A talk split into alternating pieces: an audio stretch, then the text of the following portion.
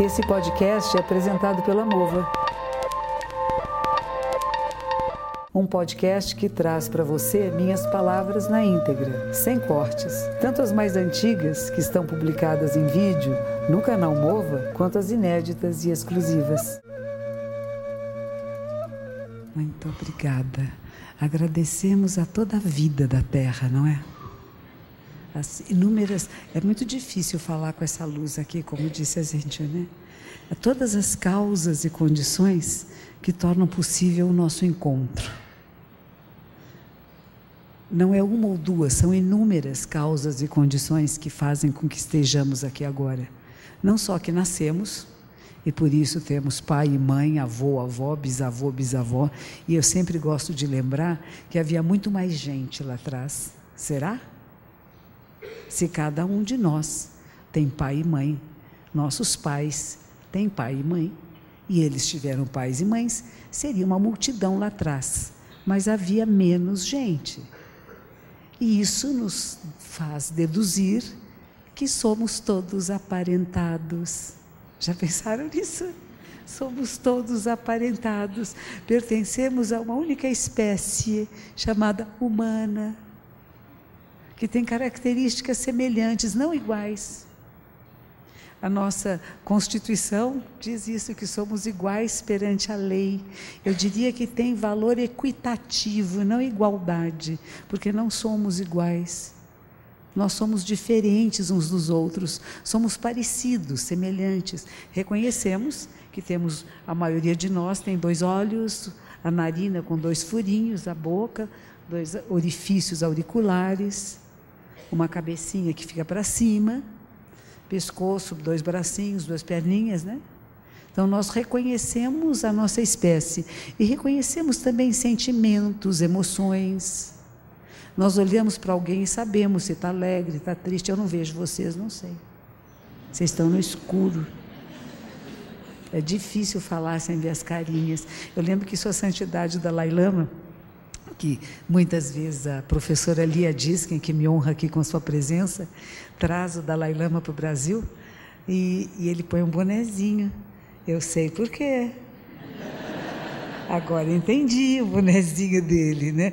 Porque a luz que eles colocam em cima da gente impede que veja as pessoas.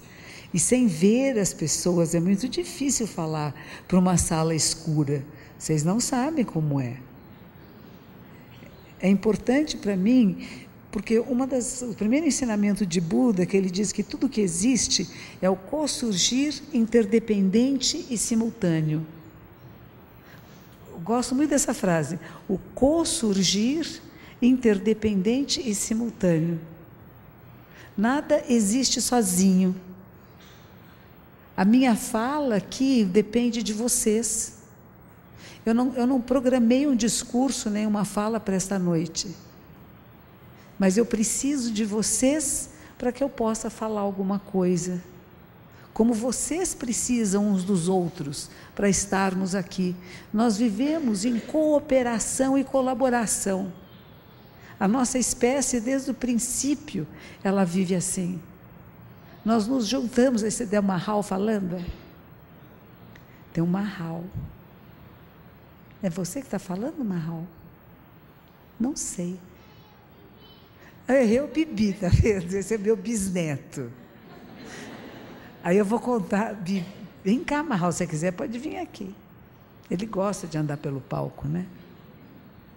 Deixa ele à vontade. Ele está vem vindo, ele vem vindo. O Marral é o responsável por esse filme que vocês viram. E é responsável pela mova a Mova Filmes me, me colocar na, no Facebook, na, no YouTube e, e ficar famosa. A coisa aconteceu assim. A minha neta quis ter o bebê em casa. E a minha irmã, que é médica, ficou furiosa, que absurdo, com tudo que a ciência. Esses dias o Drauzio Varela estava na, Cultura, na TV Cultura, naquele Roda Viva, muito interessante, né? E o Drauzio falava isso, não, nós médicos conseguimos tantas coisas, as vacinas, e as pessoas não querem tomar vacina. Conseguimos a superação de tantas doenças, né? Ah, não temos mais. Ah, antigamente, quando a gente era criança, tinha muitas criancinhas que usavam aparelhos nas pernas, né? Porque ficavam com a, poliomielite, que hoje em dia foi praticamente abolida, né? E assim, conseguimos tantas coisas. E a minha irmã médica, claro, absolutamente contrária, tem um bebê em casa. Mas a vovó monja, né? Faz o que a netinha quer. E a netinha, vem mal. Pode vir. Ei, vem cá. Ei, tá tudo bem? É? É. Aí ele nasceu. Nasceu no meu quarto, né, Marral? É. Olha. E porque ele nasceu lá, o pai do Marral, que é o André, que trabalha com a Mova, que está naquela câmera ali, é, desceu para ouvir minhas palestras. Ele, ele já tinha vindo à comunidade antes de conhecer minha neta, mas não passou por lá. Mas como ele estava morando lá, do primeiro mês ficaram morando comigo, ele desceu para assistir a palestra. E um dia ele perguntou: Eu posso gravar? Eu falei: Pode. E aí ele gravou e começou a divulgar da maneira que eles divulgam, né? O que eu achei muito bom nisto é que ninguém teve a intenção de criar alguma coisa especial. Ele quis me agradecer porque ficou um mês morando comigo. É uma coisa bonita isso, né? De onde surgem as, aquilo que, que faz sucesso, vou dizer isso. Aquilo que nos que dá visibilidade. Não foi porque eu disse eu quero me tornar visível, vamos fazer um filme, eu quero ficar famosa, eu quero ganhar muito dinheiro, quero construir muitos templos. E você. Não houve nada disso. Ele dizia: Eu quero agradecer a senhora, porque pelo tempo que eu passei aqui, que eu convivi na sua casa, eu vou filmar, eu vou pôr umas gotinhas na televisão. E de repente acontece uma coisa mágica, que eu saio nas ruas e as pessoas vêm dizer: "Ai, eu queria agradecer tanto". Teve uma pessoa que disse para mim: "Eu estava a ponto de me matar, de cometer suicídio". E eu ouvi um vídeo seu e por isso modifiquei o meu pensamento. Outro dia fui comprar verduras num, num, num sacolão que tem lá em Perdizes, não, no, é Perdizes, né? no Sumaré. E uma senhora chega para mim e diz assim: Ora direis ouvir estrelas. Assim, chegou para mim um poema de Olavo Bilac. Ora direis ouvir estrelas. Aí eu falei para ela, certo, perdeste o senso. E nós ficamos declamando uma para outra o poema, que minha mãe me declamava muito. Ela dizia uma frase do poema, eu dizia outra, e ela dizia assim: Eu sou uma professora de português. E eu admiro muito a senhora. Então tem tido uns encontros tão extraordinários que eu agradeço o Marralzinho foi, foi o nascimento dele que acabou trazendo tudo isso, a visibilidade. Porque, como vocês viram no filme, eu sou monja desde os 35 anos de idade, praticamente. Né? Eu comecei com 28 anos a me interessar pelo Zen. Eu fui jornalista, trabalhei no Jornal da Tarde. Aliás, a Casper Libero, aqui como escola de jornalismo, completa esse ano, como eu, 70 anos. Mas quando eu fui ser jornalista naquela época, eu aprendi não na faculdade de jornalismo, mas na prática de ser jornalista.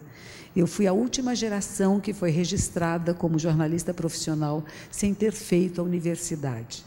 E hoje em dia dizem que não precisa mais.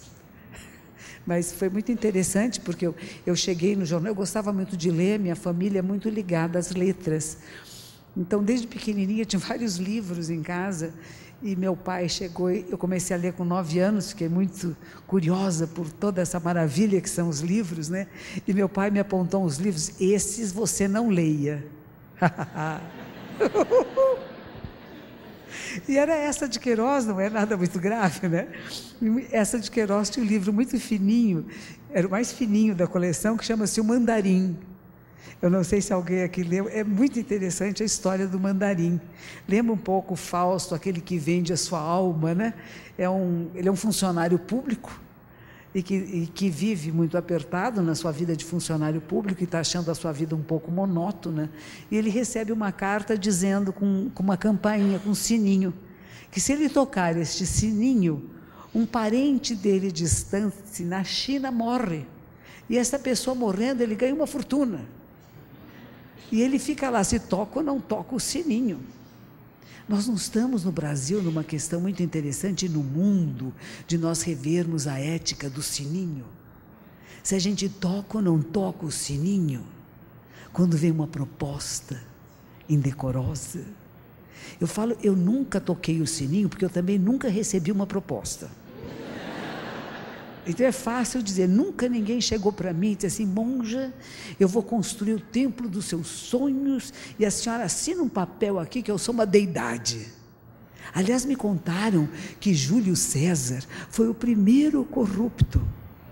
Ele chegou para o sumo sacerdote e disse assim: Eu te dou esse dinheirinho e você vai dizer que o meu poder é divino. Olha que bonitinho. É, da, é do ser humano. Sabe, a gente fica muito apontando, o outro é feio. Claro que não é bonito, mas é uma capacidade humana de se tornar corrupto. De o coração está partido, está roto, não está íntegro. O cor, que no Japão a gente chama de shin, significa a essência do ser. Alguns vão chamar de fibra. Quando isso está partido, fica muito confuso, porque a gente pensa pequeno. A gente pensa que vantagem eu vou levar, que vantagem vou levar as pessoas mais próximas de mim. E, e, e a questão de poder e de meios aquisitivos, ela pode embriagar a mente humana. E quando embriaga, a pessoa quer mais e mais. Conhece? Pessoa que bebe não consegue parar de beber, e quanto mais bebe, mais precisa beber. É uma coisa parecida que acontece conosco. Por isso é preciso estar muito centralizado na nossa vida, nos nossos propósitos. O que é importante? Será que os cargos são importantes? Que os salários ou as, as propinas que a gente possa receber vão nos fazer ficar bem? Esses dias, ontem na minha aula de yoga, minha professora de yoga está aqui. Quem não conhece, ela está sentada aqui. Chama-se Valquíria Leitão. Esta linda aqui na frente. Ela, ela é muito disfarçadinha, mas ela é uma grande mestra, ela é uma mestra disfarçada. Porque ela sempre diz que ela não é uma mestra. Mas ela nos fez ontem uma postura no chão que é a suástica. É muito interessante, você senta com as pernas abertas, você dobra ela para um lado, aí um braço vai para cima, outro para baixo, o seu corpo forma uma suástica. Tem dois tipos de suástica. Tem uma suástica que tem sido usado na Ásia por muito tempo, que significa da procura da espiritualidade, da correteza, do bem. Ela gira de uma determinada maneira. E quando você faz ela invertida, é aquela que Hitler usou. E dentro da nossa ordem religiosa, no processo de transmissão, quando o monge chega no topo da sua carreira, que vai ser reconsiderado como se possa ser um trans, alguém que vai transmitir os ensinamentos, nós fazemos esse desenho num papel. É uma coisa secreta, vocês estão sabendo de um segredo. Mas nós fazemos as duas suásticas. Uma no sentido de que eu me elevo espiritualmente, mas eu não fico só no mundo espiritual e achando que eu estou planando fora da sociedade do mundo. Pelo contrário, eu preciso da outra que me traz para trazer esse conhecimento, essa experiência para o mundo. Então eu me torno uma pessoa do mundo. E os valores mundanos são importantes. Mas se eu também só pensar nos valores mundanos, que é um pouco o que aconteceu com toda aquela suástica que foi usada uh, na, naquela época, na Segunda Guerra Mundial, aquilo vai indo para baixo e cada vez mais para baixo. Então foi todo o holocausto, todos os crimes que foram cometidos, todos os sofrimentos causados e a própria morte de todas, muitas daquelas pessoas que participavam disso. Então depende de como nós giramos essa roda. Será que eu giro essa roda para encontrar níveis superiores de consciência? E eu encontro esses níveis para quê? Para dizer que eu sou um ser superior e que eu vivo noutra esfera? Ou para criar relacionamentos de harmonia e partilha? É, no filme passaram pessoas que para mim são muito importantes. A professora Lia Diskin, da Associação Palas Atena, quando eu cheguei no Brasil, voltando do Japão, que fiquei 12 anos morando no Japão, foi muito acolhedora. Teve um momento que eu precisei sair do meu templo, que ficava lá na Liberdade, o nosso templo sede, e ela disse: A Palas é sua. Use nos horários que quiser, como quiser.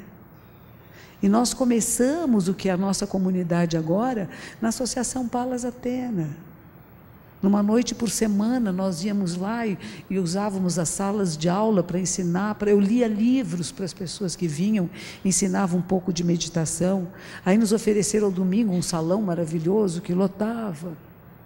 E um dia eu percebi que os nossos sapatinhos eram muitos no corredor e que já estávamos incomodando as outras aulas de aulas que tinham na Palas, aulas de filosofia, de ética, de meditação. Eu falei, está na hora de sair, gente. A gente tem que ter sensibilidade e não podemos incomodar, né? Se o grupo ficou grande demais, a gente tem que criar o nosso próprio espaço. Então, uma gratidão infinita, porque me deu esse apoio para poder criar. Encontros interreligiosos. Primeira pessoa que me aparece um dia no templo, o Cônigo Bison, que está aqui. De repente chega no templo, estava junto de uma irmã, da, católica também, e disse: Nossa, você voltou para o Brasil, você agora está aqui, o seu superior, o primeiro superior da América Latina, praticava muito do encontro interreligioso, você não quer participar conosco? Falei: Que bênção! Minha mãezinha católica, assustadíssima com a história do budismo, ela só se aquietou quando ela leu, leu Eric Fromm, Zen Budismo e Psicanálise. Se o Eric Fromm que era um bom psicanalista, dizia que aquilo era bom, então era bom. Então ela me apoiou. Mas eu fiquei muito contente porque Padre Bison me convidava para os encontros interreligiosos. A Catedral da Sé estava em reforma e muitos foram na Igreja da Consolação, que era a igreja que eu frequentava quando criança. E aí convidei minha mãe e fiquei tão alegre dela poder ver que eu estava lá no altar. É, para mim foi muito importante isso, sabe? De ela perceber que eu estava lá com os padres, com as freiras no altar de Jesus, que ela tanto amava, e sendo respeitada e acolhida pela igreja. Então, isso para mim foi muito importante. Foi já o finzinho da vida de minha mãe. Pouco tempo depois, ela parou de andar, ficou em casa. E uma coisa que eu havia prometido a ela é que eu ficaria com ela nos últimos anos da sua vida. A gente promete essas coisas quando é jovem, mas nunca sabe se vai dar certo. Mas, como a monja Zentil falou, a palavra é muito forte, gente. Usem palavras adequadas ao falar. Porque aquilo que você se compromete, ele acontece. E as causas e condições da minha vida foram tais que eu fui passar os últimos anos da vida de minha mãe com ela. E pude acompanhá-la até o dia da sua morte. Me deitava com ela, fazia minhas preces budistas e fazia as preces cristãs. Ave Maria, Padre Nosso. Ah, outro dia minha professora de yoga perguntou: Você rezou Ave Maria? Teve um dia que eu rezei no avião. Ah, o avião está aquele vai e não vai. A gente reza tudo que sabe. E já. em japonês, em português, os que aprendeu na infância. E o que a gente aprende na infância tem um gostinho bom, né? Tem um gostinho de vovó, né? tem um gostinho de família, tem um gostinho de infância. Então não tem uma rejeição, dizer assim, ah, mudou de religião, rejeitou. Eu acho, eu encontro no cristianismo ensinamentos maravilhosos. Como tem no budismo, como tem no islamismo. Fui conhecer, por causa do Padre Bison e do Cônigo Bison, hoje nos nossos encontros, fui conhecer o islamismo, fui conhecer as mães de santo, os pais de santo, o judaísmo. Sabe, a gente vai se misturando e vai se reconhecendo numa coisa que é: todos fizemos um voto religioso. Seja qual for a religião que nós, religiosos, fizemos um voto. Isso nos dá uma, uma coerência de relacionamento, sabe, uma identificação principalmente quando você é missionária de uma tradição que tem poucos monges. No Japão, agora tem mais, são meus discípulos, esses bonitinhos aqui mas tinha muito poucos aqui no Brasil. E, e o que, que aconteceu? Ah, no Japão, a, a, maioria da população é budista, então tinha muitos monges. E a nossa sede, todos os anos, fazia um encontro de monges para pensar quais são os problemas da sociedade atual e como que o Zen budismo vê esses problemas? Qual é o nosso posicionamento como monásticos em relação ao que está acontecendo no mundo? E quando eu vim para o Brasil, não tinha mais encontro. E a meu prazer, a minha alegria era o encontro interreligioso, porque nós, nós nos reuníamos para pensar como podemos construir uma cultura de paz. E aí entra a professora Lia de novo. Me chama para o primeiro encontro em Itatiaia, onde vai pessoas de todas as tradições espirituais que existem no Brasil, se reuniram e ateus. Eu acho que ateus são pessoas maravilhosas, eu faço questão de dizer isso. Eu ouvi Sua Santidade, o Dalai Lama, falar, falei, que bom, né? uma, uma, um esclarecimento, porque a gente acha só quem acredita em Deus é bom. Se a pessoa não acredita em Deus, não presta. E não é verdade. Tem pessoas que não acreditam nem em Deus e que não acreditam nem na lei da causalidade, que é a questão do budismo, e são pessoas éticas, muito corretas, que fazem o bem a todos os seres.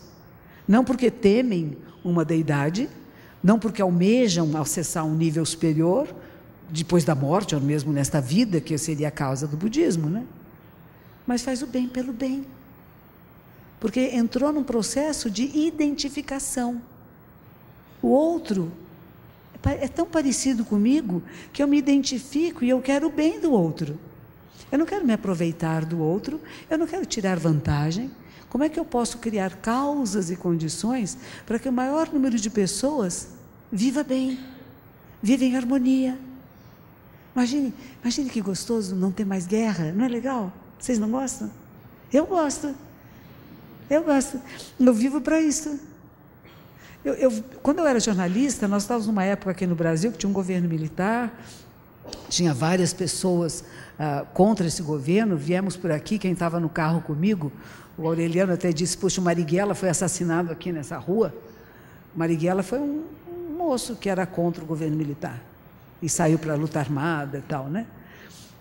Eu, eu, sei pouco dele, mas enfim, nesse, nesse momento de passeatas e de movimentos na rua, né? E eu fiquei pensando, puxa, a gente tinha uma censura, tinha certas coisas que você não podia falar, você tinha medo, os colegas de redação eram presos, alguns morriam, eram torturados, você ficava, nossa, o que eu falo, o que eu não falo. Eu fui para os Estados Unidos por causa do rock and roll. eu tinha encontrado um, moço que foi meu marido, que ele era fazia luzes para grupos de rock and roll, grandes grupos. David Bowie, os grandes músicos da época. E com isso foi muito interessante essa nossa vivência lá. E, e nos Estados Unidos eu comecei a encontrar pessoas muito diferentes e comecei a me interessar pela meditação. E foi lá que eu comecei a fazer minhas práticas meditativas. E, e foi. As mudanças vão acontecendo conosco e as pessoas falam, mas a senhora de repente deu uma grande guinada na vida. A gente não dá grandes guinadas. Eu, pelo menos, na minha vida não teve nenhuma grande guinada. Foi o passo seguinte. Parece que agora vai ser uma grande transformação. Tinha cabelo comprido, de repente cortou bem curtinho. Não, eu fui cortando aos poucos. Eu fui me modificando aos poucos. Eu fui encontrando nas práticas meditativas aquilo que fazia sentido e que dava sentido à minha vida. Mas veja bem, eu tive, a minha vida teve muitos sentidos. É uma coisa que pergunto, qual o sentido da vida? Eu diria, quais os sentidos da vida? Porque não tem um sentido, tem inúmeros.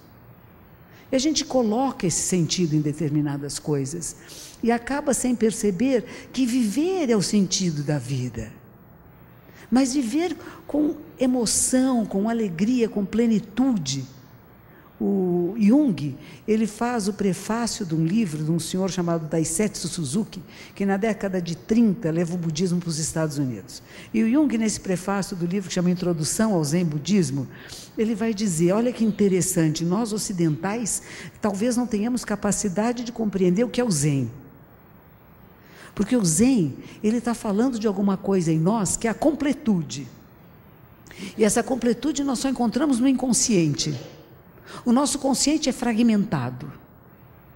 E, e, nós, e a proposta que o Zen faz é que você perceba o todo. Mas ao perceber o todo, você percebe cada parte. Não é um todo, é como se eu olhasse a sala e ia ter um todo aqui, uma multidão. Não, eu, eu tenho que ver cada pessoa, por isso que eu falei da luz. Cada um de nós forma essa sala. E é preciso que cada um de nós esteja aqui para que isso esteja acontecendo agora. Sou o todo e o todo sou eu. Né? Estamos interligados, interconectados. E nessas práticas meditativas que eu fiz lá nos Estados Unidos, em Los Angeles, de repente comecei a, a ver nessa na parede, a gente senta virado para a parede, sabe? E eu comecei a ver toda a minha vida, tudo que eu já havia feito, tudo que já havia acontecido comigo desde a infância. E a percepção que me deu é tudo isso faz parte.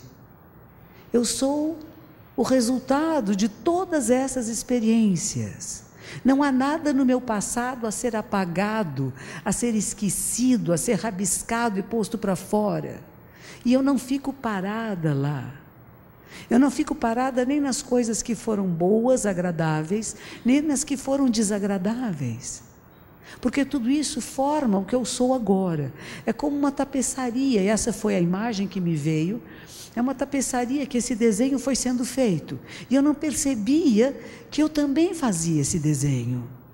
Dava a impressão que a vida me puxava, empurrava e as coisas iam acontecendo, e de repente você assume que você tem uma posição, que você escolhe as linhas, que você escolhe as cores, que você pode definir o desenho da sua vida, não sozinho. Não existe nada sozinho. Budismo fala muito de karma, que é uma palavra tão bonita, né? Se a gente põe um Lzinho, fica calma, né? Karma. Karma significa ação que deixa resíduo, que é repetitiva. E a gente pensa, ah, é meu karma estar aqui agora. Não, houve várias causas e condições que alguém organizou esse evento, que esse prédio existe. Esse prédio para existir, olha que a mente humana como é poderosa, né? Alguém pensou. Alguém pensou, vamos construir um auditório. Aí a pessoa pegou e desenhou. Ela tinha uma habilidade. Ela sabia desenhar, pensou em proporções, em som. E aí vieram operários aqui e construíram, construíram com matéria-prima que foi tirada da onde? Do planeta Terra. Foi feito por quem? Por habitantes do planeta Terra. Percebe que é sempre a Terra se reciclando e se transformando? E nós somos esses agentes também de transformação. E quando a gente começa a prestar atenção de que maneira essa transformação está acontecendo, nós somos corresponsáveis. Somos corresponsáveis pelo como está o mundo agora. E aí nós começamos a falar: bom, se eu sou corresponsável e eu gostaria que fosse um pouco diferente, eu tenho que mudar a mim, porque eu quero mudar o outro. Mas eu mudo o outro na medida que eu mudo. No mosteiro era uma joia. Eu ia para a minha superiora, superiora eu, eu, chamo de ombudswoman, né? é a sala de reclamações. A gente só vai falar com o superior para reclamar. Alguns de vocês sabem disso, né? Eu quero marcar uma entrevista com a sensei. A minha vida está ruim, nada dá certo, como eu sou infeliz, tal pessoa não gosta de mim, fui fazer aquilo. É uma gracinha. Aí a gente fala, que bom, né? Eu lembro do meu professor, que uma vez uma senhora, tava, ela estava levando ele de carro até o aeroporto, e a nossa superiora estava com ele no carro. E essa senhora foi dizendo: Pois é, eu sou muito infeliz com meu marido, porque ele fez isso, fez aquilo, fez aquilo outro, esperando que no final ele dissesse uma palavra. Ele disse assim: Que bom que a sua vida não é monótona. Seu marido faz tudo isso, que maravilha. que alegria, né? É bem inesperada a resposta, né? Mas essa minha experiência nos Estados Unidos, quando eu voltei para o Brasil, eu falei assim: nossa, eu sou a revolução viva agora. Porque eu não sou um pensamento revolucionário, no sentido eu quero mudar a sociedade, eu quero que haja mais equidade, que haja menos violência, né? Houve uma transformação aqui dentro de dizer: nossa, a coisa aconteceu. Aconteceu no sentido de eu me identificar com qualquer pessoa que chegasse perto de mim. E não só pessoa, com planta, com bichinho, com barata. Agora eu sou assim, nem barata eu mato. Vocês matam barata? Não pode. Vou de novo mencionar minha professora de yoga. Ela diz assim: tudo que existe, porque ela acredita em Deus, né? Então, assim, tudo que existe, Deus é que criou. Vocês acham que Ele criou uma forma de vida que é para você extinguir? Eles são todos lindos. Ela diz: agora vamos fazer o corvo. Olha como o corvo é lindinho. Né? Essa percepção da beleza que está presente em tudo que é da criação. Então a gente não tem que extinguir nada, a gente afasta a barata. Né? Outro dia tinha uma barata no meu quarto. Ela estava na minha cama. É raro, porque na casa não tem barata. Mas essa barata estava andando na minha cama, tão bonitinha, marronzinha, era jovem. Não era uma barata velha. É porque tem baratas mais velhas, você já reconhece, né? fica diferente. E eu pensei, vou ter que pegar a barata, mas eu não sou como o Ryozan que pega a barata com a mão. Eu peguei um paninho, um papelzinho, né? Vou pegar a barata com o papelzinho. Mas ela era mais esperta do que eu. Eu pegava a barata, ela escorregava. Eu pegava, ela escorregava. Até que finalmente consegui pegar a barata com muito cuidado, porque ela é muito delicadinha. Né? Se você apertar a barata, ela morre. Aí abri a janela delicadamente e joguei a barata para baixo. Falei, bom, a barata sobrevive a essa queda. E me achando uma pessoa boa, fui dormir. Na manhã seguinte, acordei e fui varrer o quintal. Eu varro o quintal, você sabia? Eu varro o quintal de manhã. Estou varrendo o fundo do quintal quando dei com uma barata morta. Aí vem a culpa, diz que a culpa é cristã. Mas a culpa veio, cristão, budista, a culpa veio, matei a barata. É tão interessante isso. Às vezes a gente pensa que está fazendo bem, mas não está fazendo bem direitinho, né? Imagine um dia nós fazemos uma prática meditativa num lugar muito bonito de um professor de Taiti, aqui de São Paulo, que se chama Roque Severino. Ele tem um lugar maravilhoso. Estávamos sentados em meditação e tinha uma teia de aranha, mas era bem alto, como aquele holofote. Lá tinha uma teia de aranha enorme, uma aranha forte, robusta, né? E de repente um beija-flor caiu na teia de aranha. A aranha ficou felicíssima Imediatamente ela fez uma teia em volta do, do, do beija-flor, né? E estava lá toda. E nós começamos a olhar e preferimos o beija-flor. Ficamos com pena do beija-flor. E eles têm aquela coisa de piscina, sabe aqueles paus compridos? Enquanto a gente não soltou o beija-flor, não ficamos contentes. Nós não podíamos meditar pensando no beija-flor, querendo escapar e a aranha em volta. Na hora que soltamos o beija-flor, eu pensei: e agora? Me disseram que a aranha poria seus ovos no beija-flor. E que assim que seria a reprodução da aranha. Eu não sei se é isso, mas me falaram. Falei, coitadinha da aranha. Ela perdeu a capacidade de reprodução. Por que, que eu prefiro beija-flor? Não é complicada a vida. Você tem que escolher entre o bem e o mal. Mas o que é bem e é mal? O que é certo e errado? Em que circunstância é certo, em que circunstância é errado? Eu prefiro beija-flor ou aranha. Não é complicado isso? Eu fico pensando, coitadinho do juiz. Ali está o Mário Sérgio, que entrevistaram ele. Imaginou tendo que julgar. Julgar pessoas, seres humanos. Quando a gente compreende os dois lados. Você compreende aquele que matou e aquele que foi morto. uma das coisas interessantes e que eu gosto muito disso é, é uma história do Dalai Lama, alguns de vocês conhecem, mas eu gosto de repetir, que havia a capacidade da compaixão. Uma vez eu fui dar. Tinha um senhor que ele queria que eu desse aulas particulares para ele de meditação. Ele tinha um escritório num lugar muito bonito e eu dava aulas para ele. E ele falou assim: o que, que o budismo se baseia? Eu falei: sabedoria e compaixão. Isso é sem compaixão? O que quer dizer isso? Eu faço as coisas com paixão. Eu falei, bom, é quase isso, né? É quase. Mas é a identificação com o outro, né? Quem é o outro? Que outro é esse, se não um aspecto de mim mesmo? E a história conta o, o Tibete nas suas várias brigas com a China, em 1950 e pouco, foi novamente invadido pela China. Os monges tiveram todos que correr, fugir, muitas pessoas se refugiaram e muitos foram mortos e torturados. E torturas muito severas, muito feias, é, nada que nós queiramos lembrar com muita profundidade, né? mas isso aconteceu. E Dalai Lama, que era jovenzinho, fugiu e, e até hoje ele está lá em Dharamsala, que é no norte da Índia.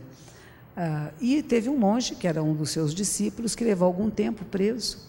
E finalmente ele conseguiu, foi solto e conseguiu chegar até sua santidade. E sua santidade pergunta a ele: Meu filho, o que foi mais difícil para você? O frio de menos 40. A gente não sabe o que é isso, né? A gente conhece calor de 40 graus. Frio de menos 40 graus nós não conhecemos, né? Mas frio de menos 40 graus, numa prisão, sendo torturado de todas as formas possíveis, moralmente, fisicamente. Disse, o que foi mais difícil? Disse assim: olha, por um instante, um breve instante, quase deixei de sentir compaixão por quem me torturava. Você é capaz disso? Você é capaz de sentir compaixão por aquela pessoa que puxa o seu tapete, que fala mal de você, que quer acabar com a sua vida? Que tortura, que te faz mal, que, que não só a você, mas ao mundo? Você é capaz realmente de perceber esse ser humano? Porque nós queremos exterminar alguns, não queremos? Nós não apagamos do Facebook? Ah, não cortamos das cabeças se não concorda comigo? Igualzinho os meninos do Estado Islâmico. Fazemos terror virtual. Agora está na moda, né? Tem terror virtual, tem suicídios virtuais, tem assassinatos virtuais. Por isso que eu pensei, quando, quando eu estava no jornal, e que me deram livros de Trotsky para ler, e tinha um livro fininho que dizia que se a revolução não fosse internacional, na, o livro era assim: contava a história de um grupo revolucionário que resolveu que ia tomar o poder. O poder estava corrompido. Já ouviram isso? O poder estava corrompido, eram todos podres e corruptos. Então foram lá, mataram todos, e, e, os, e os puros e bons assumiram o governo. Porque agora vai ser do jeito certo. Em pouco tempo, esses ministros também, essas pessoas, começaram a se corromper. O que esse personagem Trotsky, que tem um pensamento socialista, dizia é que se a revolução não fosse internacional, se todos os países não mudassem, não haveria mudança. Eu li diferente, a gente lê de cada um do seu jeito, né? Eu li de outro jeito. Eu falei: se não houver uma mudança interna no ser humano, não é partido político, nem programas econômicos que vão modificar a nossa realidade. É cada um de nós Cada um de nós tem que viver fazendo o seu melhor, para que fique cada vez melhor. Parar de tanto reclamar e apontar os erros alheios, mas corrigir os seus próprios erros.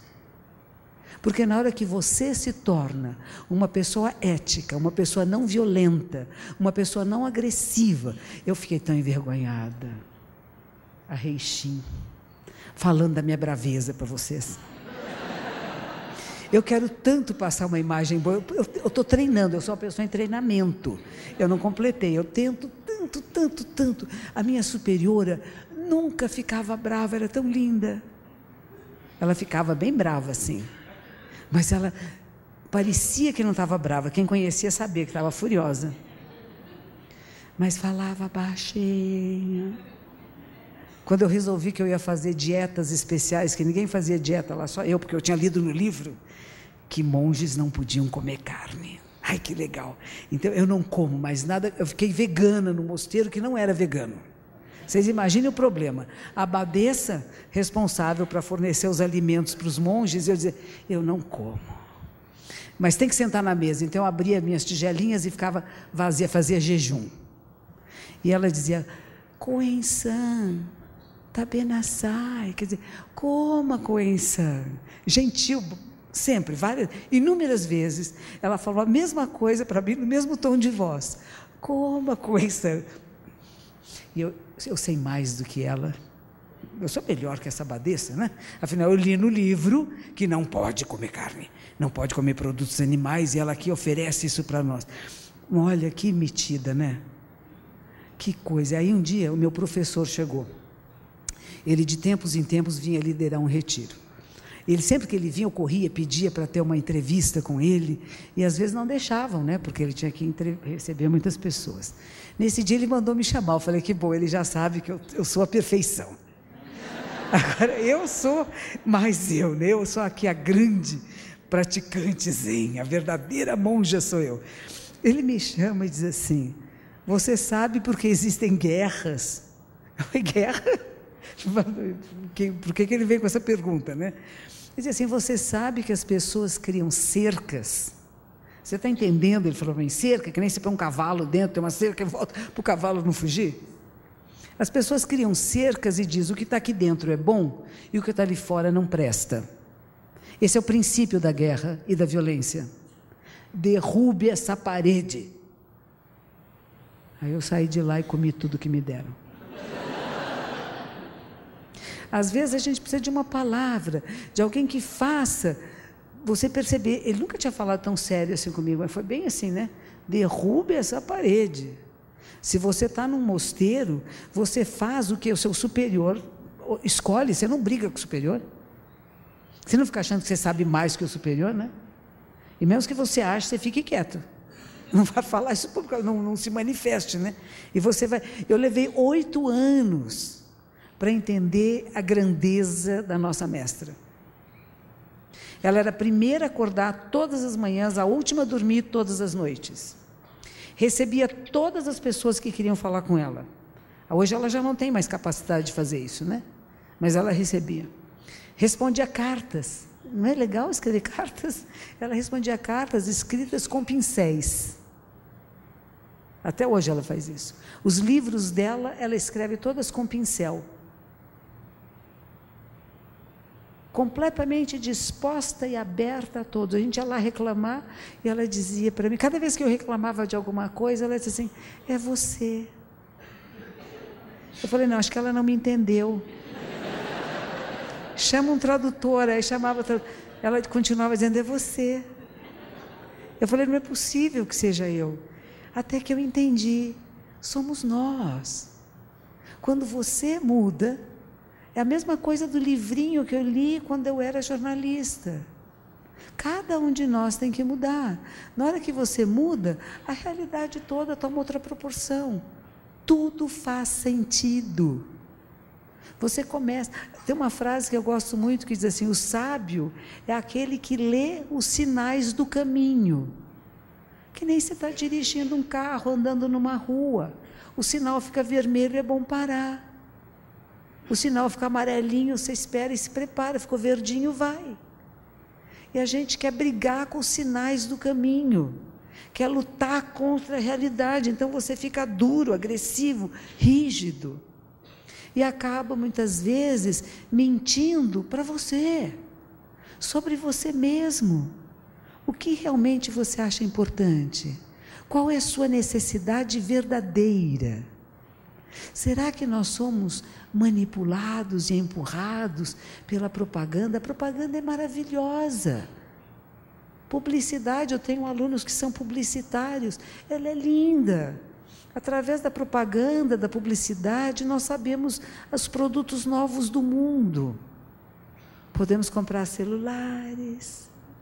Sim, tem vários meios de comunicação, até fragrâncias diferentes, roupinhas, remédios, curas o que é divulgado não está errado, mas como é que eu consumo isto? Será que o erro não está em mim? Que tem uma insatisfação e que eu acho se eu tiver mais coisas, eu vou ficar bem? E só quando eu tiver mais coisas é que eu vou ficar feliz? Ou posso encontrar um estado de contentamento com a existência. Olha que gostoso. Contentamento de existir com doença, com morte, com perdas, com ganho, com tudo. Essa experiência única de ser humano. A gente podia ser essa baratinha que você pisou nela ontem, né? Você podia ser qualquer coisa. Árvore, inseto, verme, mas você é um ser humano que tem uma capacidade diferenciada dos outros bichinhos. Não é que seja melhor, tem uma capacidade muito única da nossa espécie.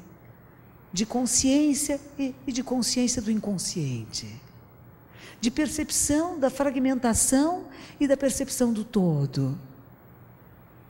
Nós criamos poesias, música, filosofias. Não é gostoso ser ser humano?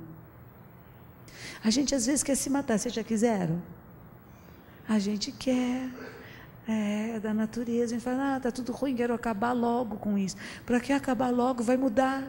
Perceberam que está mudando sem parar? Não para de mudar. A única coisa permanente é a impermanência. Isto é tão gostoso. Agora com 70 anos. Eu vou fazer 70 anos, hoje não é meu aniversário. É a semana que vem. Eu sou uma pessoa antiga. Eu tenho um amigo que é o Frei Josafá. O Frei Josafá pôs todos os dados dele na internet. Aí teve uma pessoa que comprou coisas no nome dele, foi uma dificuldade depois se livrar disso. Então eu, ponho, eu não ponho bem a data do meu aniversário certinha, que é para ninguém saber. Só alguns que sabem, porque senão podem usar meus dados para fazer bobagem com o meu nome, aí cria um problema que é complicado para resolver. Mas então, o, o que eu percebi ao completar os meus 70 anos, tchau, boa noite, tá chato? Ah, está, eu, eu fico muito preocupada quando alguém se levanta.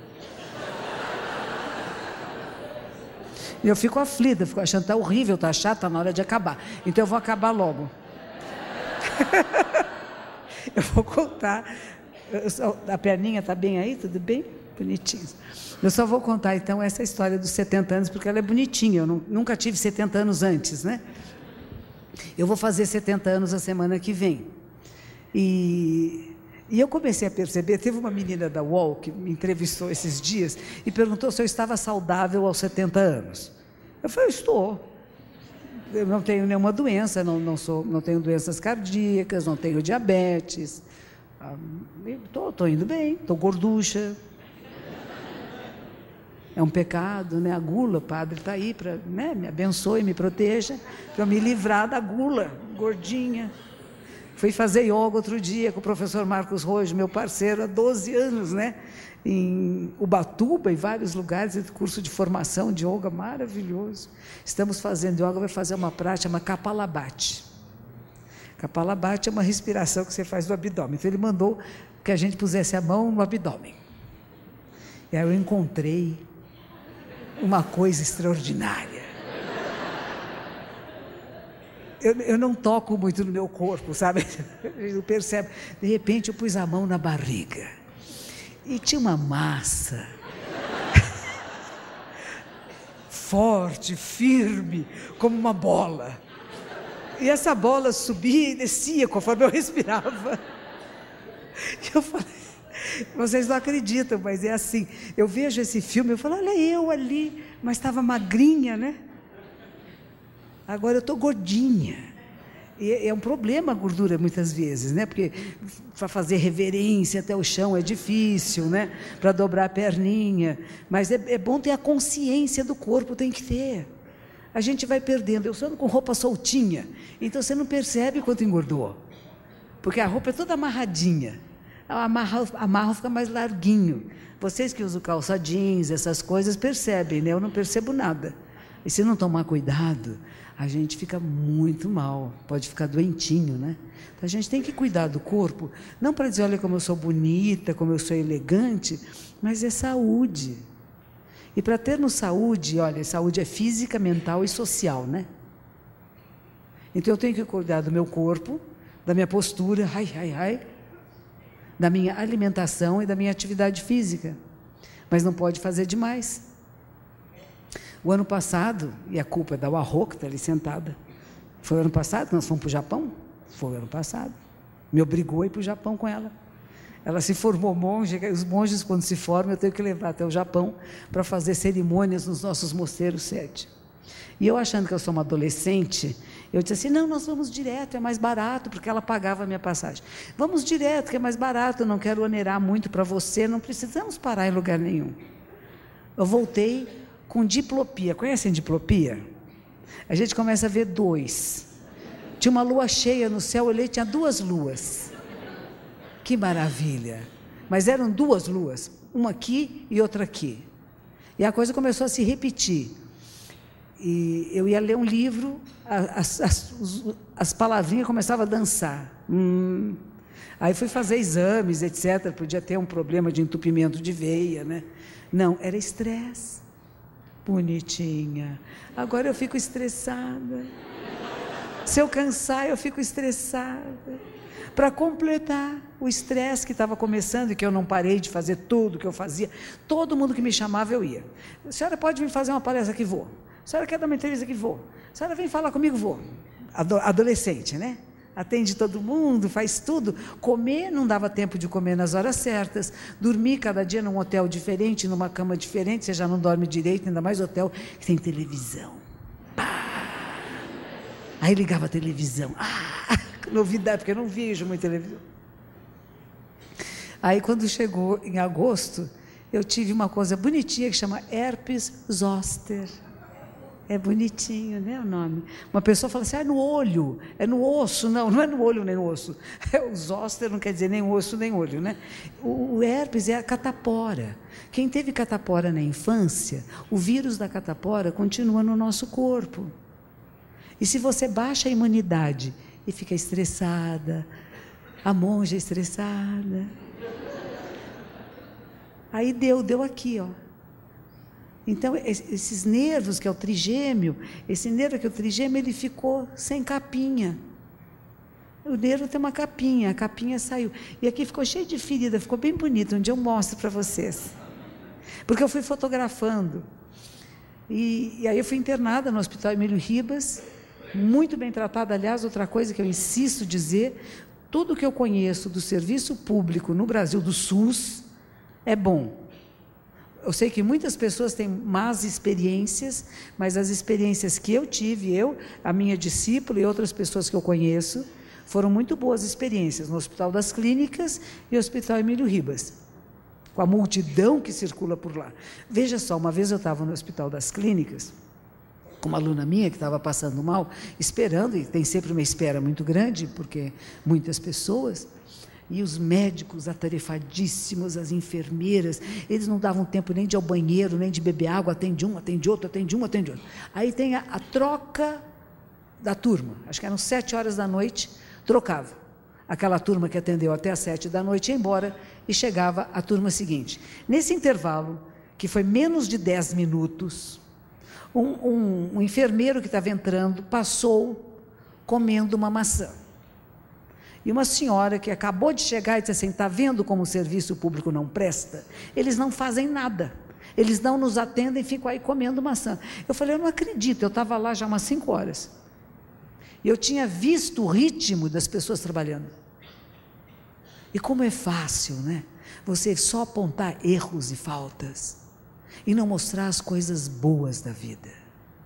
E eu tenho uma queixa, assim, da mídia, da qual eu participei e participo, que acaba sendo uma malhação de só ver o que está errado, o que está falso, que só tem bandido, só tem ladrão, e isso é a grande novela, né, que não acaba nunca, né? Mas tem coisas maravilhosas acontecendo.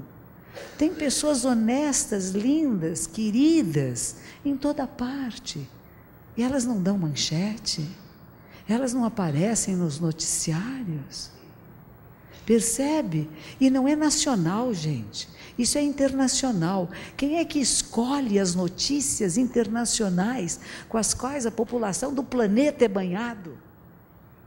Vocês viram o discurso da Rainha Elizabeth? Eu vi. Porque eu liguei para a CNN. Eu não vi inteiro. Eu ligo de manhã cedo, eu ligo a televisão para ver acontecer alguma coisa, né? Vamos ver o que está acontecendo no mundo, né? E de repente dei com a rainha Elizabeth sentada no trono, no parlamento, dizendo: "O meu governo vai dar educação muito boa a todas as crianças do reino". Só isso para mim já bastou. Eu vou investir mais 2% em segurança pública por causa do 2% e vou proteger toda a população desse país. Uma senhora de mais de 90 anos de idade. De chapéu, não pôs a coroa, um chapéu azul, rosas, muito bem vestida, alinhada como ela é. O marido está no hospital, ela estava com o filho ao lado. Alguém publicou isso? Vocês viram? Deu manchete? Passou nos nossos noticiários? Eu acho que isso foi um dado importante. Uma senhora de uma grande dignidade. A gente não fica sabendo. É uma notícia. Se tem uma coisinha pequenininha, ela está falando de ética, de educação, de educar criancinhas, de pagarmos bem, como diz a professora Lia, né? A professores do nível fundamental, que está formando um ser humano. Esses dias eu tenho um programa na Rádio Mundial, né? E a, a, semana passada, o Nilo, que é meu a, genro, que me ajuda a fazer o programa, ele, uma pessoa me telefona com uma vozinha triste. Eu falei, mas o que, que você faz? Sou professora. Eu falei, mas que profissão importante. Você é professora de quem? Ah, de criancinhas até quatro anos. Eu falei, você sabe a importância do que você faz. Fale isso de boca cheia. Adore o que você está fazendo. Você está formando seres humanos. É a tarefa mais importante que pode existir. Algumas mães têm essa dádiva de poder cuidar dos seus filhos pequenos, de não precisar trabalhar em outras coisas e poder dar a formação básica de um ser humano que vai viver para o resto da vida isso. Outras que não podem e que precisam de ajudantes, têm que ser pessoas capacitadas para não pôr bobagem na cabeça de um ser em formação. É muito importante esse começo, né? E nós achamos que é mais importante pagar professores universitários, não é? Eles têm salários mais altos. Mas nesse momento, a criançada que já com 18, 20 anos já formou. É aqueles que fazem a formação básica. Não tem. Ganham muito pouco, correm para cima e para baixo, acham que sua profissão não é de. Meu avô foi professor. Veio de Portugal para o Brasil. Quando ele passava na rua, naquela época, os alunos de quem eu conheciam passavam e diziam: O professor. Respeito aquele que te passa ensinamento eu, conhe... eu, tive um grande amigo, meu vizinho em, em, Los Angeles, na Califórnia, que me deu o primeiro livro falando de ondas mentais alfa, que me leva ao Zen budismo. Eu conheci, ele tinha 86 anos de idade. E ele dizia assim: quando eu fui para a universidade, a minha cabeça se abriu. Eu virei outra pessoa. Estudar, gente provocar os seus neurônios a fazer conexões que você não faz no dia a dia. É gostoso. É bom. Você começa a olhar o mundo diferente. Às vezes a gente não pode encontrar vários professores maravilhosos, mas a gente pode ler um livro, de um pensamento de alguém. A gente discute com o livro. O mestre Doguem, o fundador da minha ordem, ele escreveu ele queria escrever 100 volumes, ele, 100 capítulos, ele morreu antes. Então foi em 90 e poucos. Mas ele, ele falava de histórias como essas antigas aqui, como esse livro 108 Contos. Ele recontava essas histórias antigas do Zen budismo, mas ele discutia. Aquele mestre falou que é assim, mas eu não concordo com ele. Aquele outro diz que estão todos eles errados. Tem uma outra maneira de ver. Então a gente discute com o livro que a gente lê também com aquilo que a gente ouve, com aquilo que a imprensa nos passa, é a gente poder pensar que interesse a este de que essas notícias sejam as principais. Beneficia quem? E eu não perder nunca o olhar de apreciar a vida, de perceber que, mesmo que tenham coisas muito estranhas e horríveis acontecendo, há coisas maravilhosas também acontecendo e põe o seu olhar e provoca que essas coisas boas tenham mais visibilidade. Lembra do Luther King dizendo: Eu tenho mais medo do silêncio dos bons? Mas a levantar a voz, não é levantar uma voz de ódio, de raiva, de punho fechado, de xingar, de falar mal do outro. Dá visibilidade ao que é bom. Exigir os seus direitos sim, de coração para coração, de um ser humano para um ser humano com respeito. Isso muda. Mas se a gente apenas espalhar as pessoas da Cracolândia, nós não vamos ter resultado. Porque a questão é muito mais profunda do que apenas quem está ali na rua, né? É preciso inúmeras medidas e vai levar muitos anos. E talvez nunca acabe, mas podemos minimizar dor e sofrimento. Isso é possível quando trabalhamos juntos, quando pensamos juntos, quando colaboramos uns com os outros, não para ter visibilidade na imprensa, mas para querer de verdade fazer o bem. E pode ser não aparecer em lugar nenhum. Pode ninguém saber o seu nome. E a gente fala que o Bodhisattva da compaixão, a compaixão, tem inúmeras formas. Pode ser uma menininha, pode ser uma pessoa idosa, pode ser aquela que mora do lado, aquela moça que trabalha na rua, que faz programa, pode ser qualquer pessoa. Quando acorda o coração de compaixão, só pensa no bem e como criar causas e condições que a maior parte dos seres fiquem bem. E eu tenho dedicado a minha vida a isto. Desde que eu percebi isso que é possível. O que eu faço é um quase nada. Mas se eu não fizer esse quase nada, eu não fico bem comigo. Porque eu fiz um voto comigo mesma. De que o que resta dessa. Eu fiz isso quando eu tinha os 35 anos de idade. O que resta desta vida, eu vou dedicar a uma prática que eu acredito que liberta o ser humano. E o que liberta o ser humano é conhecer a si mesmo.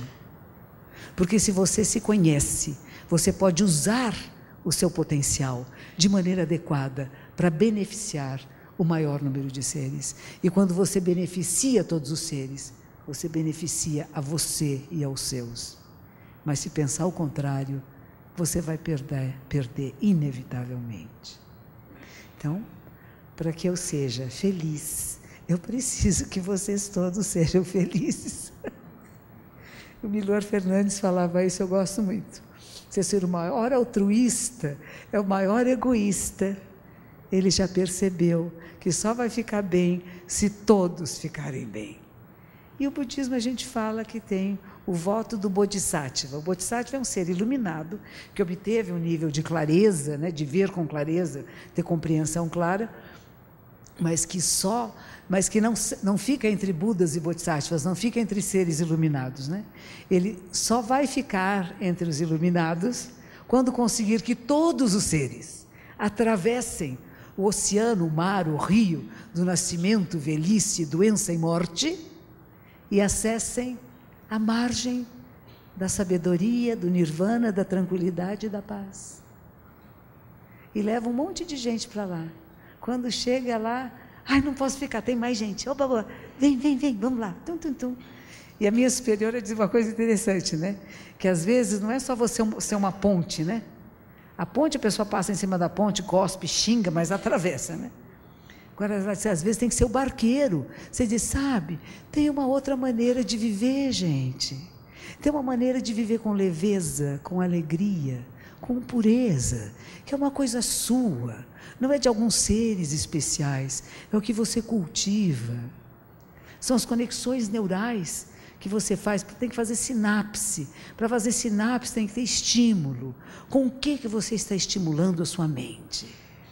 Vamos começar a estimular com o bem? Esse é pensamento aos 70 anos. Já pensei muita coisa que eu falei, já teve, minha vida teve muito sentido. Quando era criança tinha sentido brincar, tinha sentido ir para a escola, gostava da minha mãe, estudava com ela, tudo isso tinha sentido. Aí eu resolvi casar. Aí eu casei, deu muito sentido a minha vida. Ai, era tão novinha, sou uma senhora casada, que lindo o seu, seu sentido. Aí eu queria ter bebê, engravidei. Ai, deu tanto sentido aquele bichinho na barriga. Aí o bebê nasceu. Dois anos não fiz nada, só cuidei do bebê, era uma delícia. Lavava fralda, coelho, vocês nem sabem o que é isso. Aí chega papai, filhinha, você vai ficar embrutecida. Você vai estudar ou trabalhar? E eu, que afinal era uma senhora, né, disse: Eu vou trabalhar. Eu falei: assim, Em quê? Bom, não sei. Disse, eu não ajudo. Pai bom, né? Eu não te ajudo em nada, porque ele queria que eu estudasse. Eu não ajudo. Falei, bom, então fui estudar. Aí foi interessante, porque eu fiz aquilo que chama supletivo, né? Aí estudei quatro anos em um, depois mais três anos em um, pá. Que divertido, as, as, aulas eram corridas, nunca repetia, a cabeça ficou espertinha, né? Porque o professor não repetia nunca a aula, né? Pá, pá, pá, pá, que legal. Aí fiquei toda acelerada, né? Aí fui entrar na faculdade de Direito. Entrei no Mackenzie, eu não me dei muito bem, as meninas estavam namorando, eu já tinha uma filha, não dava certo. Aí eu falei, vou para a PUC. Aí fui estudar à noite na PUC. Mas a coisa era muito devagar. A aula falava e repetia, porque a aula normal é assim, né? Mas eu não tinha feito nenhum curso normal. O meu curso era tudo na aceleração. Aí eu comecei a ficar meio, hum, não sei se estou gostando, não estou gostando. Aí me convidaram para trabalhar no Jornal da Tarde. Aí eu fui. Primeiro dia na redação, vai entrevistar, volta e escreve. Eu escrevi dizendo, que porcaria, escreve de novo. Escreve de novo. Você sabe o que é um lead? Eu falei, não. É o primeiro parágrafo. Esse primeiro parágrafo tem que fazer com que o leitor queira ler o seu texto. Então, o seu texto tem um bom começo, tem um bom fim. Eu estou chegando ao fim. Nós vamos ter um bom fim hoje. É uma coisa interessante isso, né? Que existem algumas regras religiosas que as pessoas encontram uma outra e dizem assim: tenha uma boa morte. O outro responde: você também tem uma boa morte. A gente só pensa na vida, né? A vida não existe sem a morte. A morte é muito importante e é bom que a gente se lembre dela.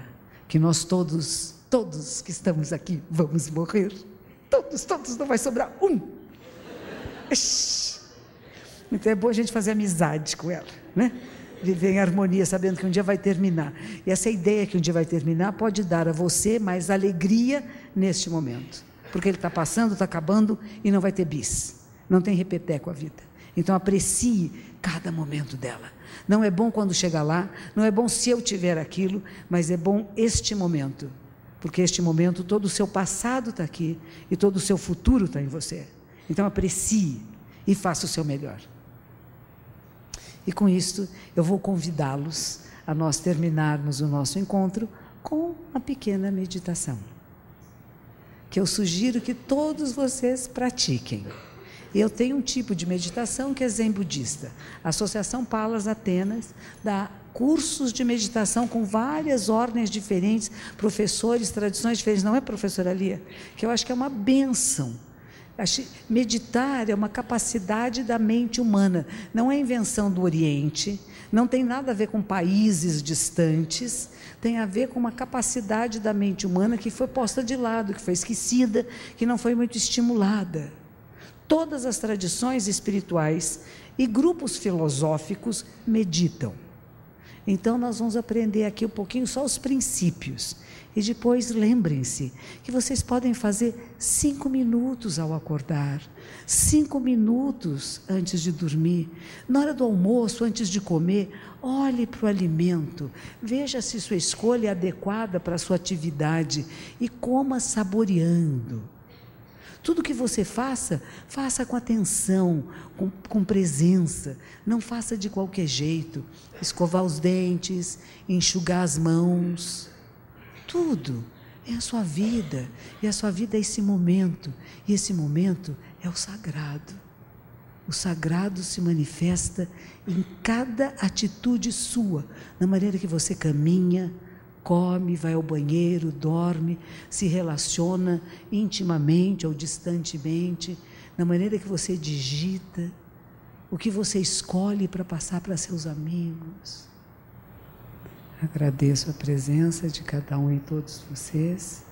A monja Reixin, que teve a iniciativa de pedir a Mova para fazer esse filme, que até me embaraça um pouco de vocês falando de mim como uma pessoa melhor do que, que eu sou, aí aumenta a minha responsabilidade para ser essa coerência em cada momento, em cada instante.